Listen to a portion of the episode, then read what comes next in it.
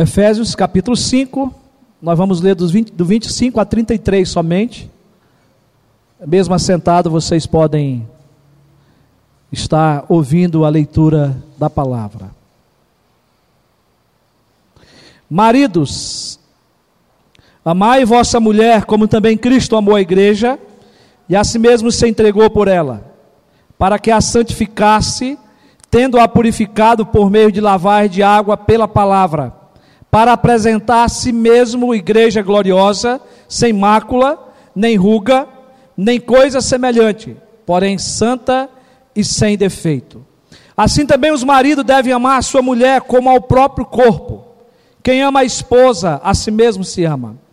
Porque ninguém jamais odiou a própria carne, antes a alimenta e dela cuida, como também Cristo o faz com a igreja, porque somos membros do seu corpo.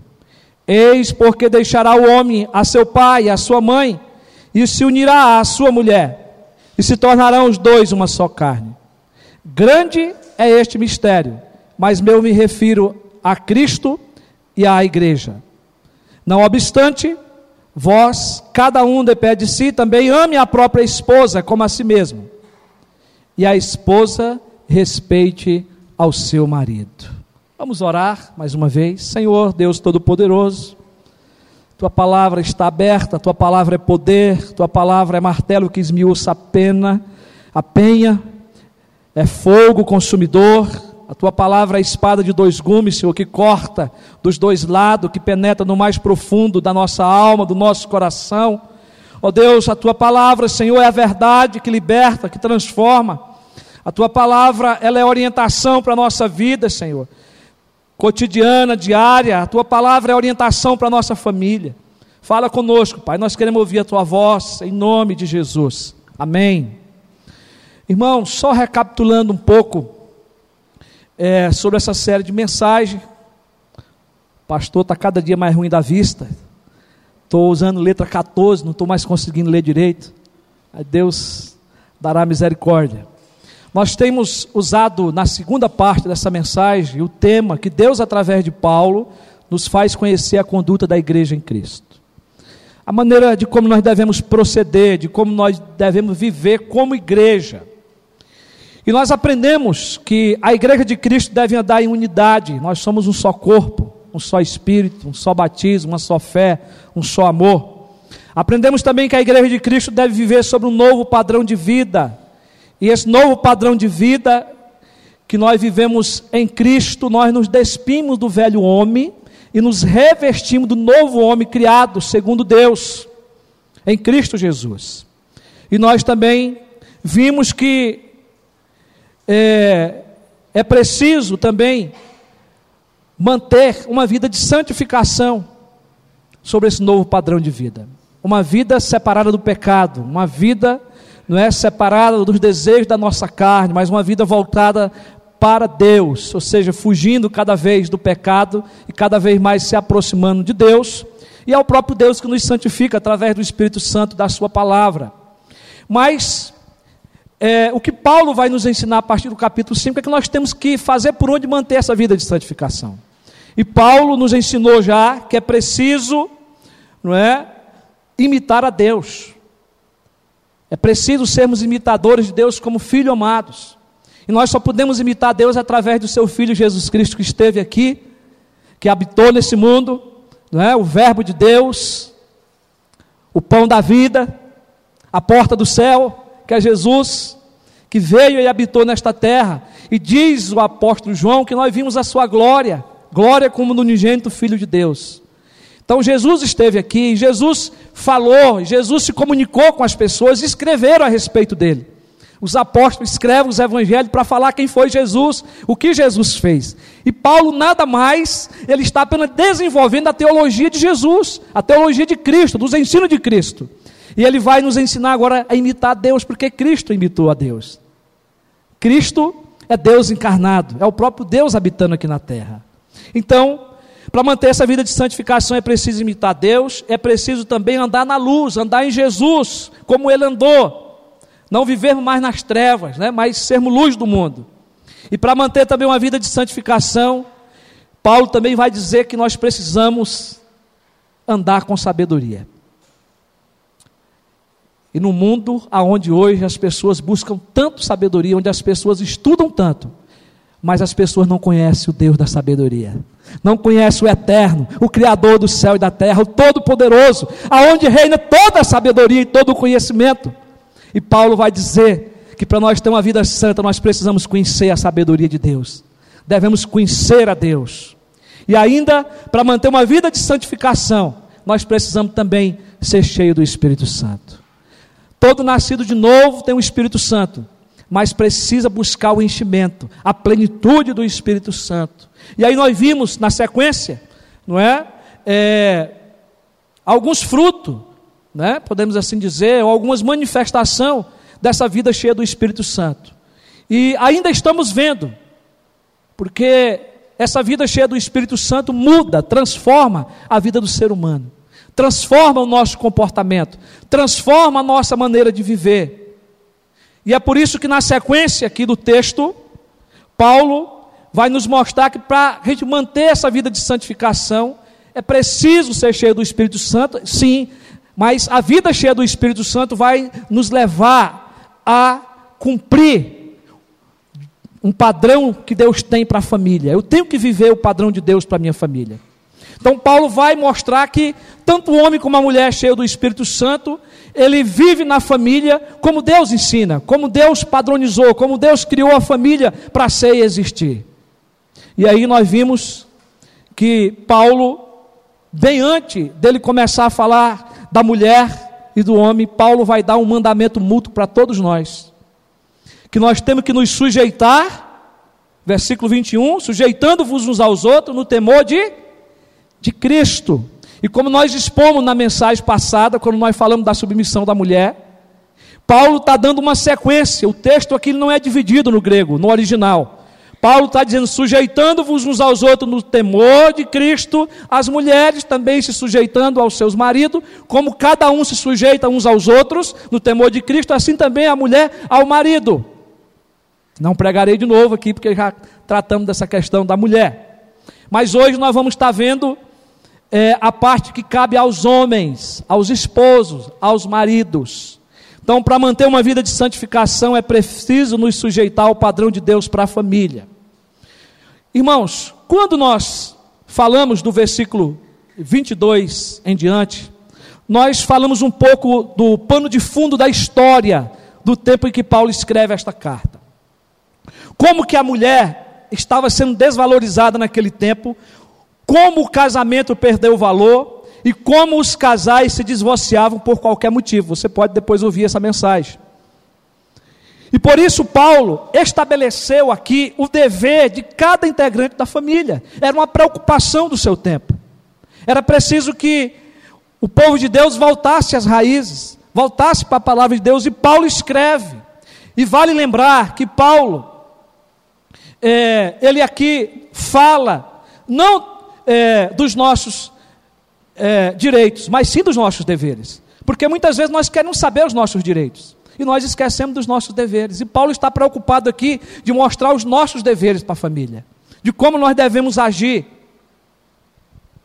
E em primeiro lugar, Paulo fala claramente qual é o dever da esposa. E depois ele fala também claramente do dever do esposo no lar cristão. Como ele deve se comportar? Na mensagem anterior, expomos o dever da esposa para com seu esposo, que é lhe ser submissa. E hoje veremos o dever do esposo para com a sua esposa, que é amá-la. Versículo aí 25 a 33. A maneira como o apóstolo Paulo desenvolveu esse dever do marido amar sua esposa ele vai desenvolver através de duas analogias, e que são importantes a gente prestar atenção, por causa que outros entendimentos podem surgir. E o que Paulo está usando aqui é duas analogias. A primeira, acompanhe na sua Bíblia, está no versículo 25. Porque ele vai dizer: marido, maridos, amai vossa mulher, maridos está no plural, são todos os maridos, mas amai a vossa mulher, a sua esposa, só uma. Como também Cristo amou a igreja. Então, a primeira analogia que Paulo desenvolve é que o marido deve amar a esposa assim como Cristo amou a igreja. É uma comparação que ele está fazendo aqui com a forma que Cristo amou a igreja, agora o esposo deve amar a sua esposa. Mas, meus irmãos, é preciso a gente lembrar, primeiramente, que o princípio de duração do casamento foi instituído por Deus, e o princípio até que a morte os separe. E nós vamos é, encontrar várias referências que nos levam a isso, Gênesis 2, 24, nós não vamos ler, Romanos 7, de 2 a 3, e 1 Coríntios, de 7 a 39. São com base nesses versículos que nós vamos perceber não é, que Deus instituiu o casamento para vivermos até que a morte os separe. Mas é justamente por causa da separação, do divórcio, da desvalorização do casamento que Paulo escreve, nos lembrando desses princípios da palavra de Deus. Na época de Paulo, o casamento estava perdendo valor. Por motivos banais, as pessoas estavam se separando. Paulo está preocupado em apresentar os deveres mútuos de cada cônjuge para que o casamento seja abençoado e feliz. Então é preciso a gente prestar atenção para que a gente possa receber isso como palavra de Deus para nós.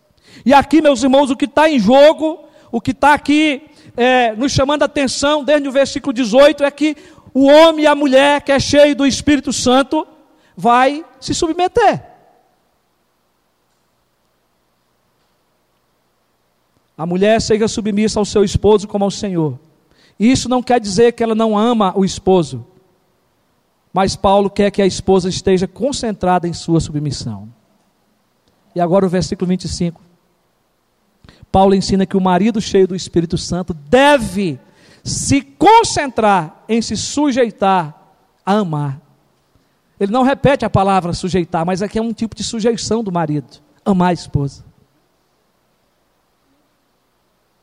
Porque o princípio do versículo 21 é sujeitando-vos uns aos outros.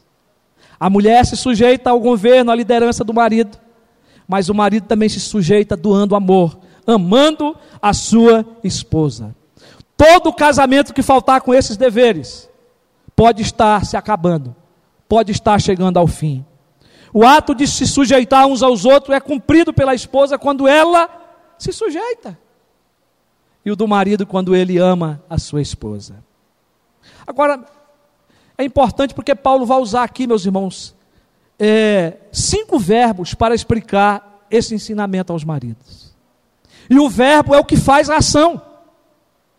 Então preste muita atenção, espero colocar isso aqui de maneira mais rápida possível, para ganharmos tempo.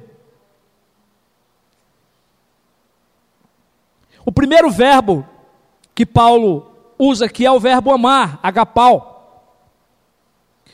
Quando ele diz, maridos, amai vossa mulher. E o que é interessante é que Paulo poderia ter usado outras palavras gregas para traduzir como amor aqui.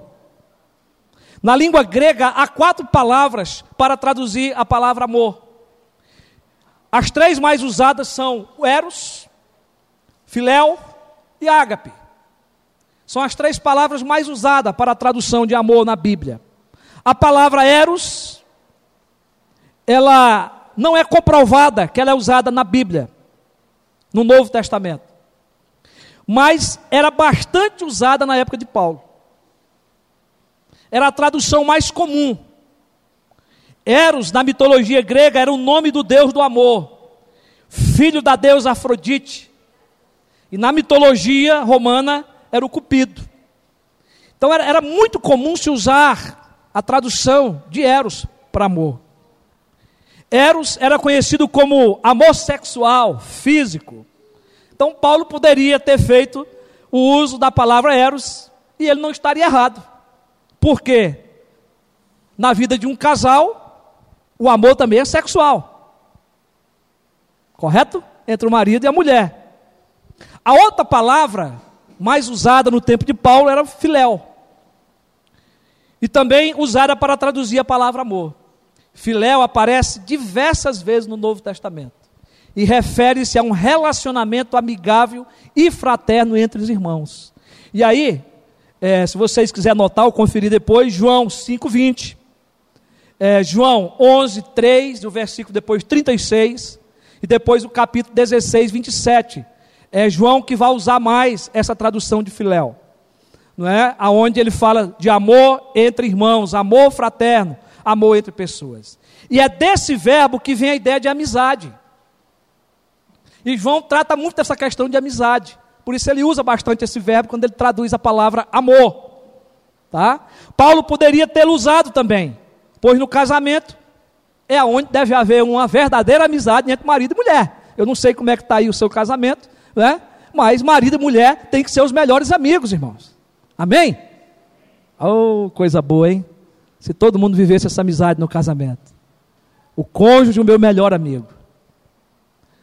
Mas Paulo, irmãos, ele faz uso da palavra ágape, ou do verbo agapau, usada várias vezes no Novo Testamento para amor, e mais traduzida por amor de Deus, o amor incondicional, o amor ágape, como é conhecido, um amor que não guarda qualquer tipo de egoísmo, não procura a satisfação própria, não procura os seus interesses, mas nasce da vontade, da, da determinação, em vez da emoção, como Eros e o Filéu procedem.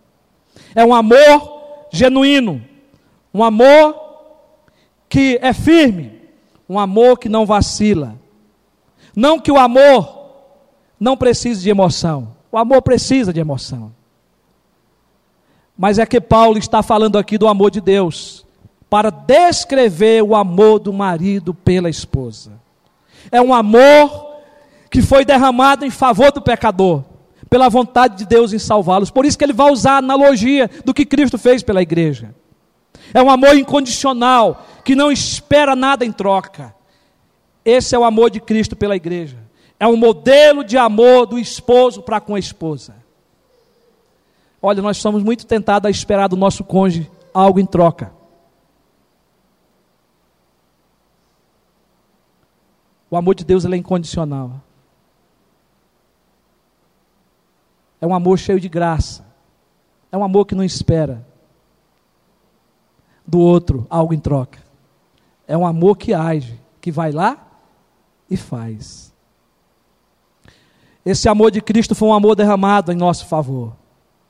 É um amor que somente é, nas, é compreendido somente pelo que é nascido de novo. Só você nascendo de Cristo para você compreender esse amor. Esse é o amor que é trazido no nosso coração pelo novo nascimento, pela obra do Espírito Santo na nossa vida.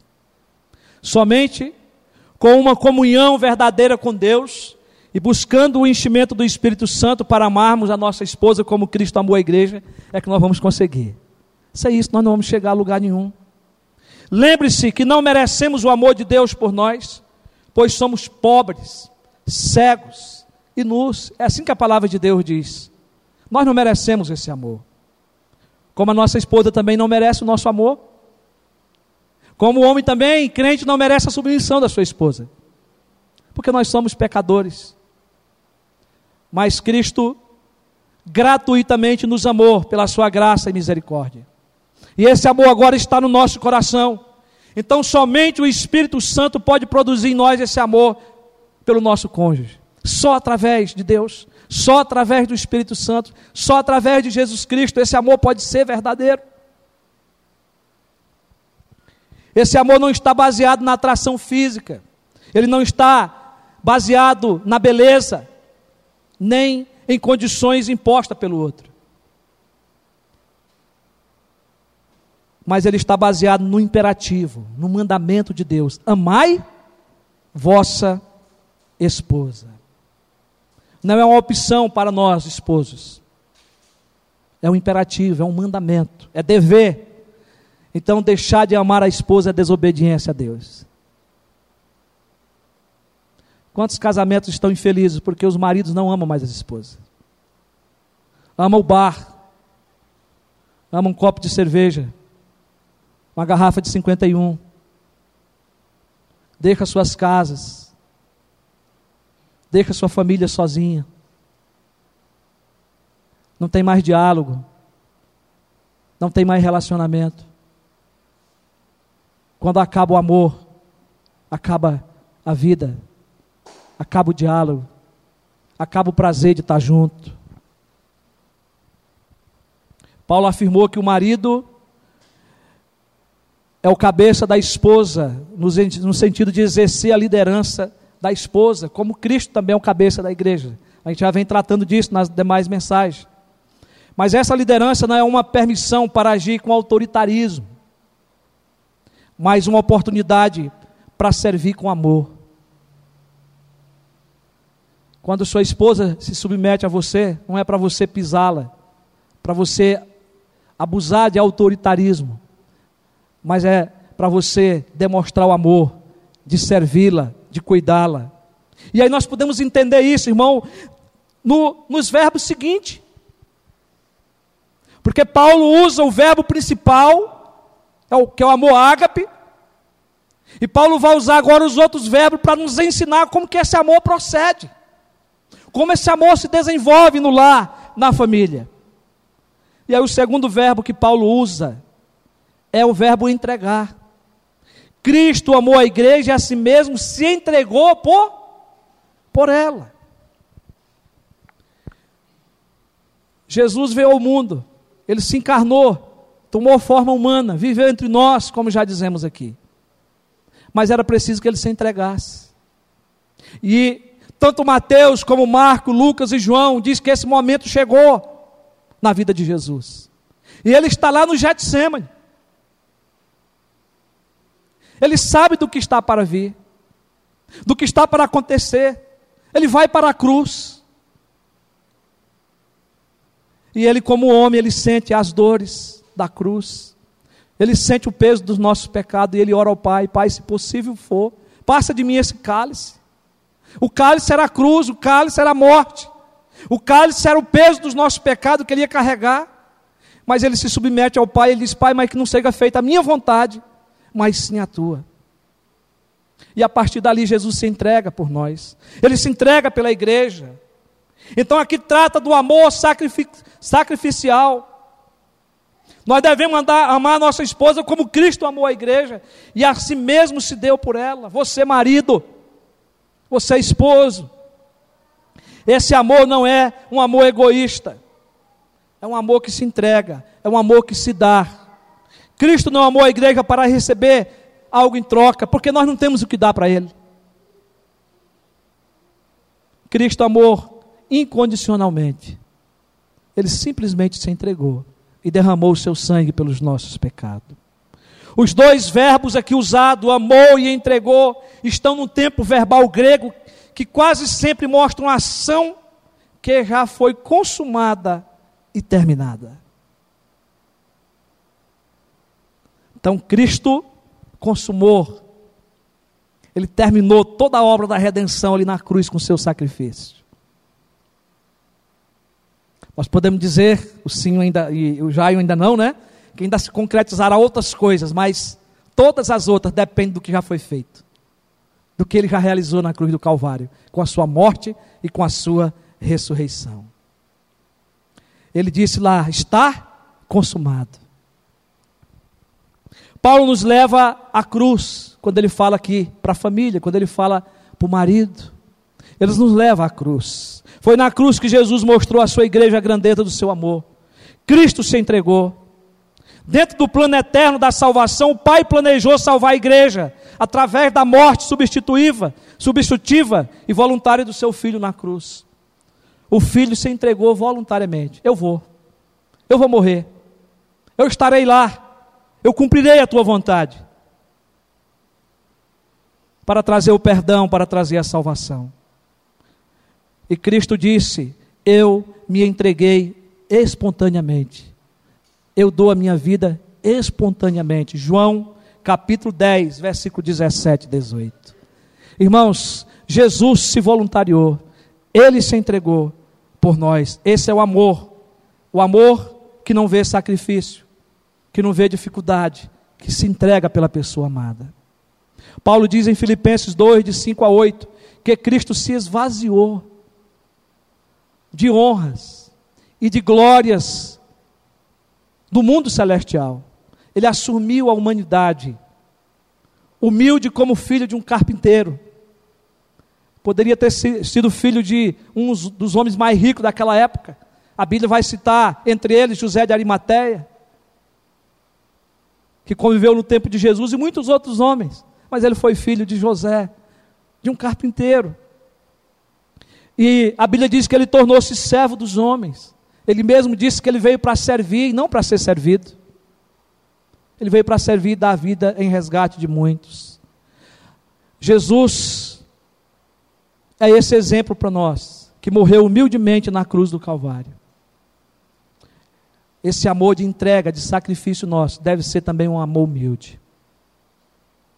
De nos humilhar para nossas esposas, de ceder, e de ceder, e de ceder, e de dizer: Eu faço isso porque eu lhe amo. Eu faço isso porque eu me entrego por você. Ninguém consegue amar incondicionalmente sem se humilhar, sem renunciar ao seu ego, sem, ser um, sem ter um verdadeiro quebrantamento. Ninguém consegue. É desse amor de entrega que serve como referencial para cada marido. Por isso, nós, marido, precisamos nos humilhar e se entregar nesse amor pelas nossas esposas. Mas o terceiro verbo que Paulo usa é o verbo santificar. Para que a santificasse. Cristo morreu também para santificar a sua igreja. É o que Paulo está dizendo aqui, usando essa analogia, né? Para com a esposa e o marido, do marido para com a esposa. Paulo usa a palavra santificar aqui no sentido de separação. Cristo santificou a sua igreja para uso exclusivo dele, para uso exclusivo de Deus. Cristo morreu para santificar a igreja separando-a do mundo de entre os povos, para ser exclusivamente sua, sua amada, sua noiva, sua esposa. E nós vamos encontrar, irmãos, todos os profetas falando desse relacionamento, descrevendo é o ato de um, de um homem de uma mulher, de um ato conjugal, tratando de, de Deus com a sua igreja, de Cristo com a sua igreja, de Deus com o seu povo. Algo muito lindo.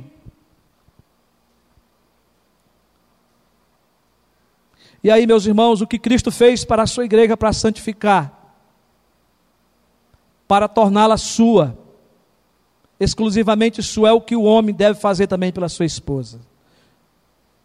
E aí é interessante como é que isso procede, né?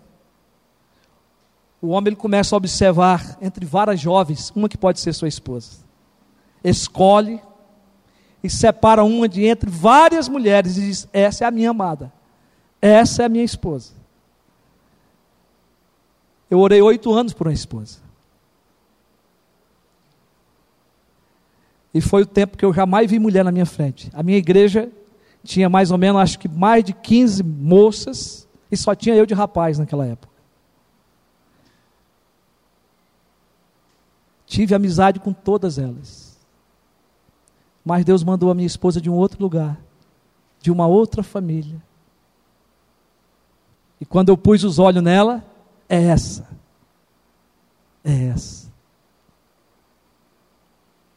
E aí o tempo foi construindo o amor.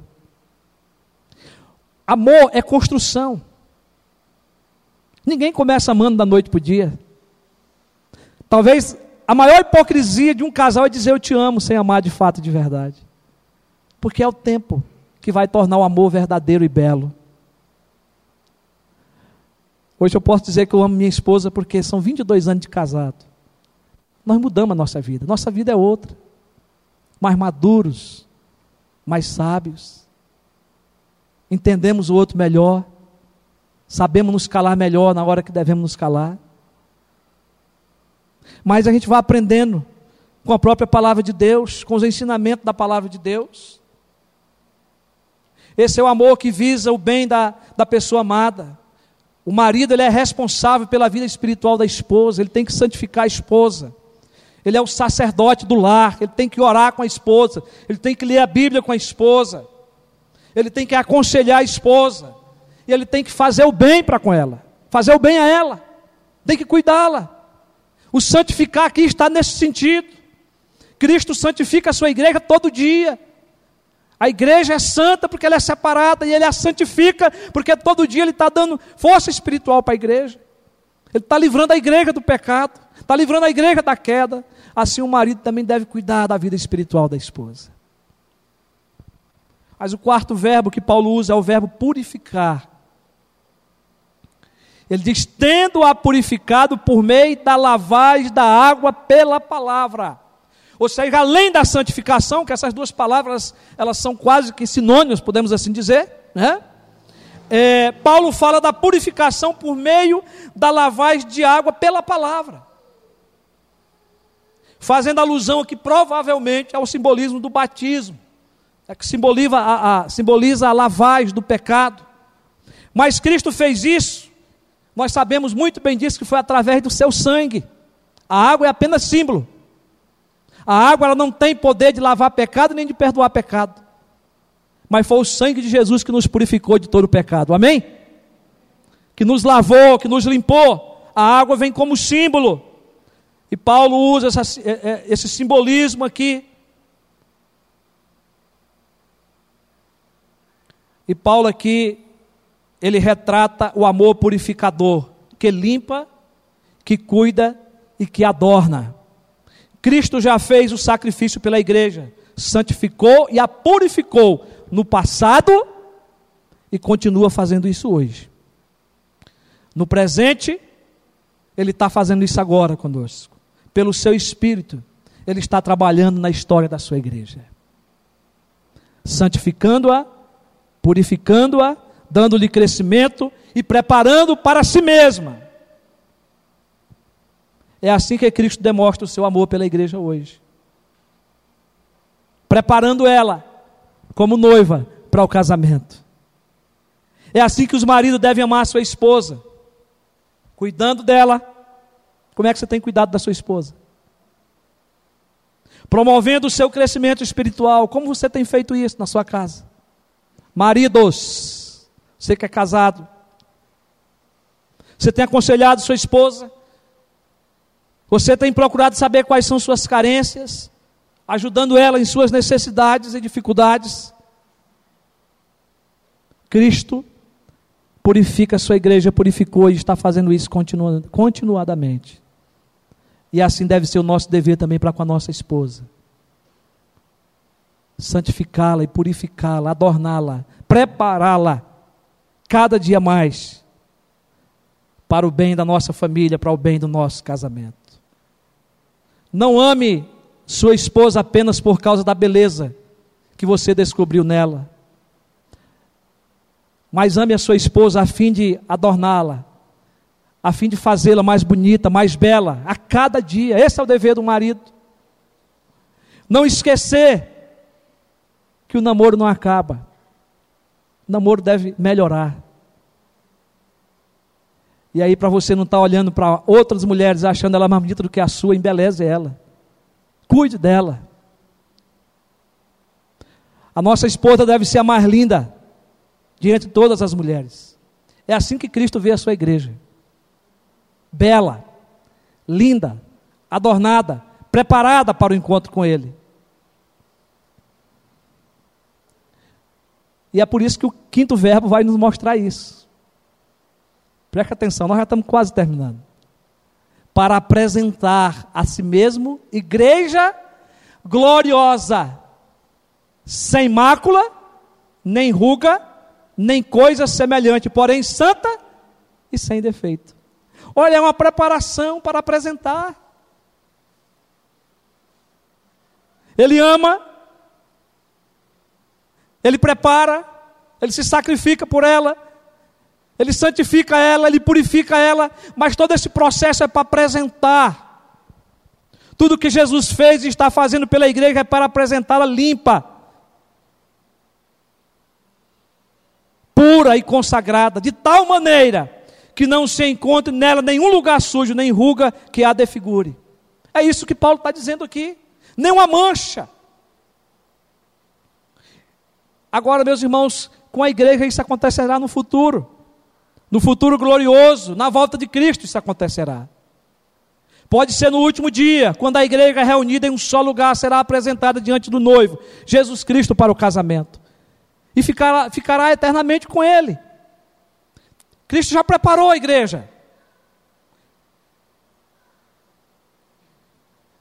Mas os esposos, Paulo está usando essa analogia, dizendo que nós temos agora também que preparar nossa esposa para apresentar, para ser vista.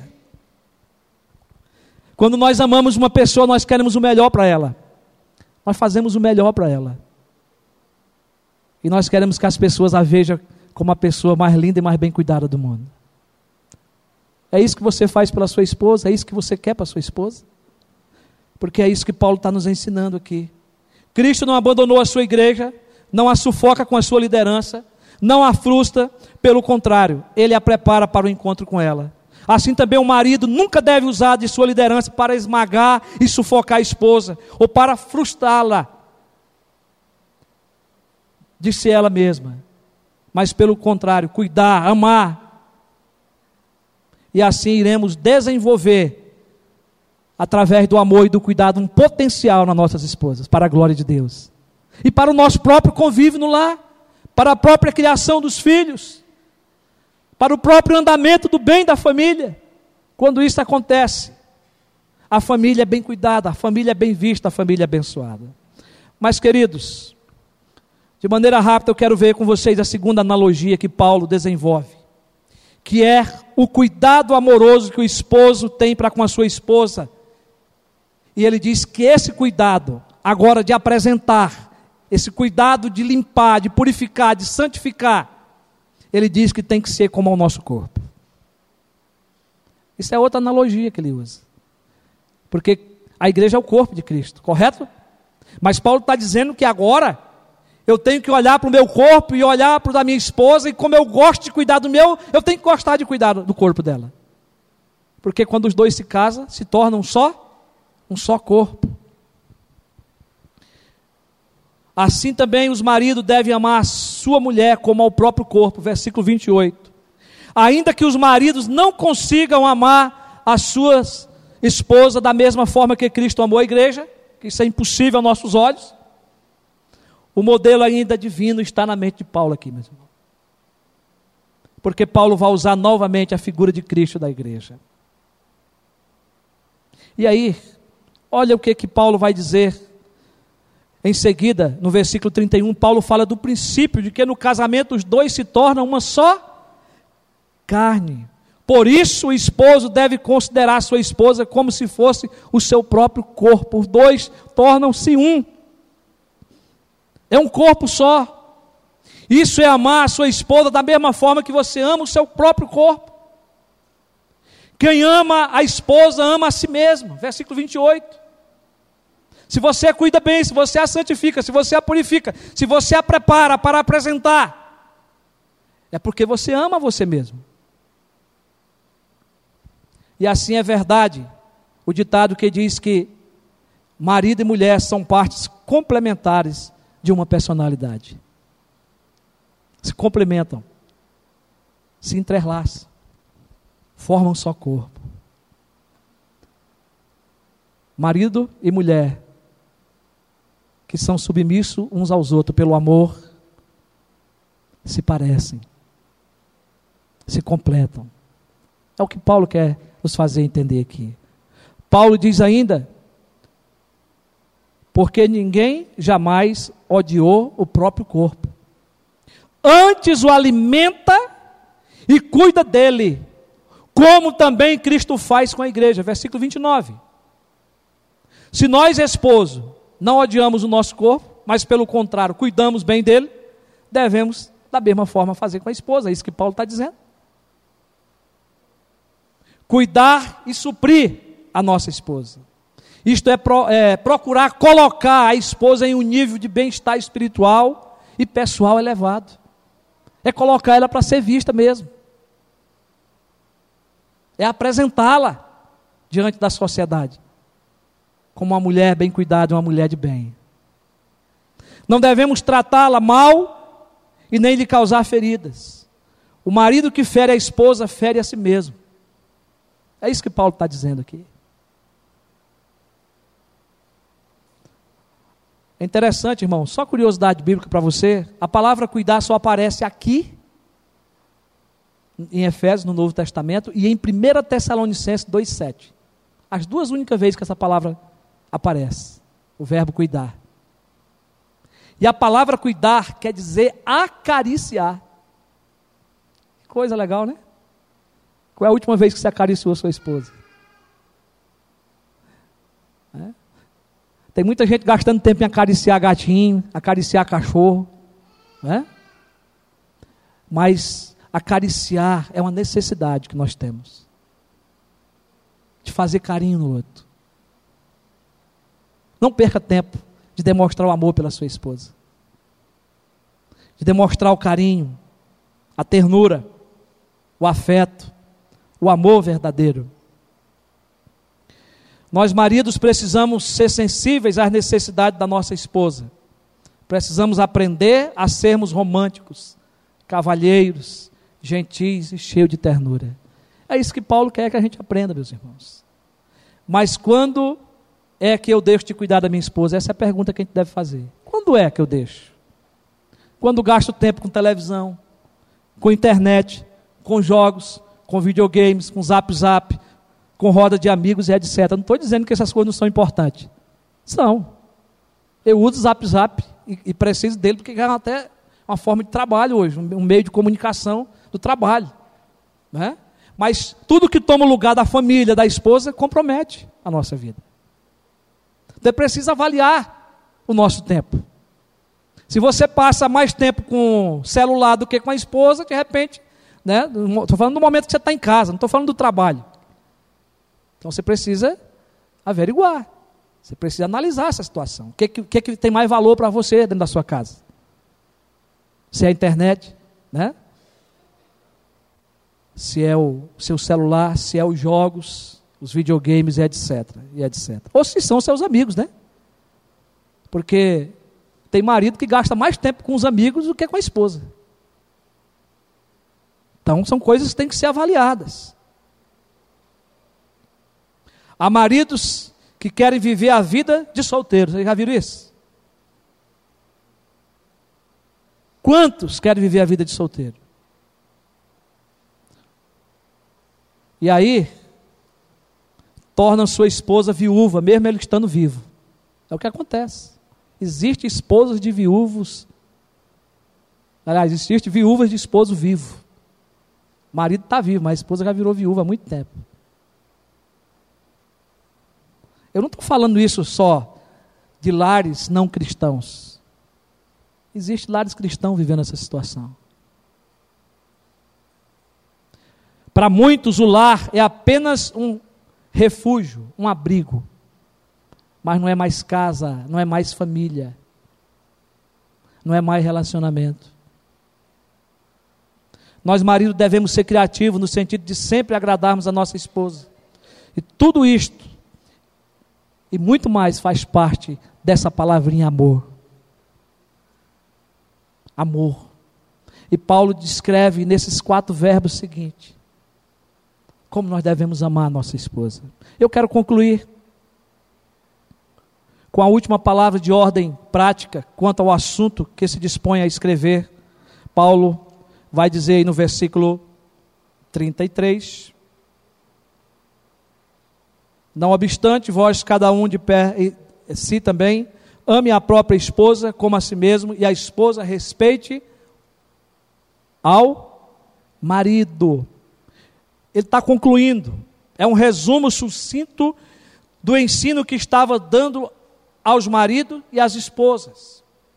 Esse conjunto que Paulo coloca de sujeição aqui entre mulher e marido, marido e mulher. Então ele está concluindo essa parte.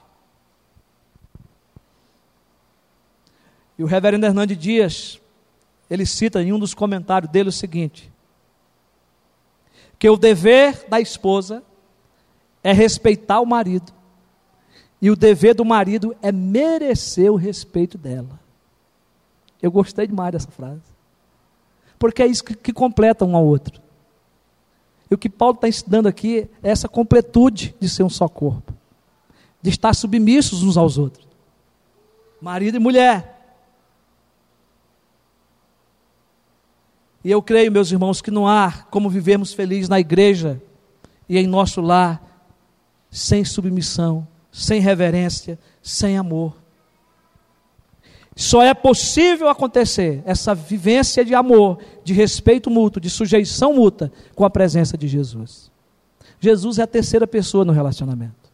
Jesus tem que estar presente no lar. Ele tem que estar presente na família. Ele tem que estar presente na igreja. É só através de Cristo que Paulo conheceu essas verdades. Só através de Cristo que Paulo pôde ensinar-nos essa verdade. Só através do poder do Espírito Santo nós podemos praticá-la. Então que Deus nos abençoe. Amém? Vamos ficar de pé.